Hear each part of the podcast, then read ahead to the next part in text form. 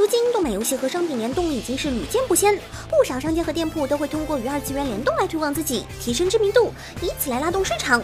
相应的，为了讨好顾客老爷，商家也会送上各种福利，这是联动的常见套路。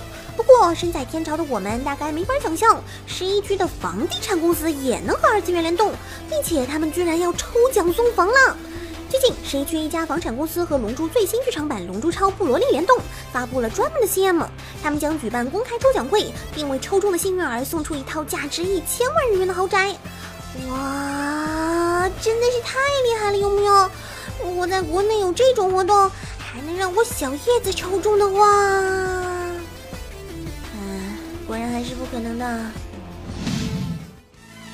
后街女孩这动画算得上是七月番中的一朵奇葩，故事本身的内容就不走寻常路，动画更是各种槽点层出不穷。不过第一集最令大家印象深刻的还是那 PPT 画面和监督亲自上阵的片头曲《魔性舞蹈》，据说这都是因为制作组过于贫穷导致的，不过说不定会成为有趣的特色呢。最近，后街女孩动画监督金千秋又为大家送上了一份惊喜，让动画中三人组的男性声优小野大辅、日野聪和新津和信唱了男生版的片头曲。突如其来的男性声线实在和原曲反差太大，不过却莫名很带感。不知道大家听了之后是什么感觉呢？总之，先给三位声优大大和监督点个赞。虽然制作组穷了穷了点，但没准会让后街女孩成为一部非常有趣的作品呢。如果说有某种事物能让身在二次元的角色和活在三次元的我们同时兴奋起来，那大海一定是其中之一。在海边度过愉快的夏日时光，对二次元妹子们也很有吸引力。而即使是从未到过海边的三次元宅民，看着在海边嬉戏的二次元妹子也会身心愉悦。于是，日本弹幕网站 Nico Nico 决定，在今年七月十六日到来的海之日这一天，专门放送十三部动画中的泳装回，包括《玄武岛》、卓演的夏娜、初音岛三、尾恋等等，让动漫观众一饱眼福。在十一区，海之日设立在七月的第三个周一，是专门为海洋设定的节日，以表达对于海洋赐予恩惠的感谢。而 N 站这次泳装会大放送，是不是也是一种对宅男的恩惠呢？喜欢日本妖怪文化的小伙伴来说，《夏目友人帐》是部不可多得的佳作。如今，《夏目友人帐》的第一部剧场版正在与大家接近。今年九月二十九日，《夏目友人帐结缘空蝉》将在日本上映。而今，官方公布了正式预告 PV，看起来依然非常的七情治愈呢。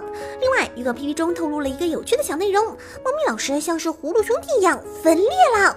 PV 中出现的猫咪老师一开始是过去圆圆滚滚大肥猫的样子，在看到树枝上长在一起的三只猫耳形状的葫芦后，画面上就出现了三只被吓到的小猫咪。看到瘦下来的三只小猫咪老师，还真是很可爱呢。不知道故事究竟有着怎样的展开呢？大家一起期待下这部剧场版吧。近年来，十一区动漫作品在世界各国都能看到。即使是在动画技术同样发达的美国，一些大人气的日漫作品也有着相当的影响力。不过，就像国内引进动画需要经过审查，即使在美国也存在某些特别的动画放送限制。近日，本应在电视台播出的《精灵宝可梦》新作动画《太阳岸的月亮》第六十四集并没有如期播出。事后，网上传出的消息称，似乎是因为这集剧情中小智为了伪装成头之猴而把脸涂黑，电视台认为有种族歧视的危险，因此没有进行放送。目前官方并没有做出回应，不过很可能就是这个原因。看来动画审查在美国也会有无法绕过的限制呢。虽然种族问题确实相当敏感，但动画里这种毫无关系的情节也会被波及，还真是很无奈啊。好了，今天的晨音资讯就全部都结束了。喜欢我们节目的观众，还请多多点击收藏和推荐哦。关注神兽，了解更多有趣爱的动漫资讯。我们下期再见，拜拜。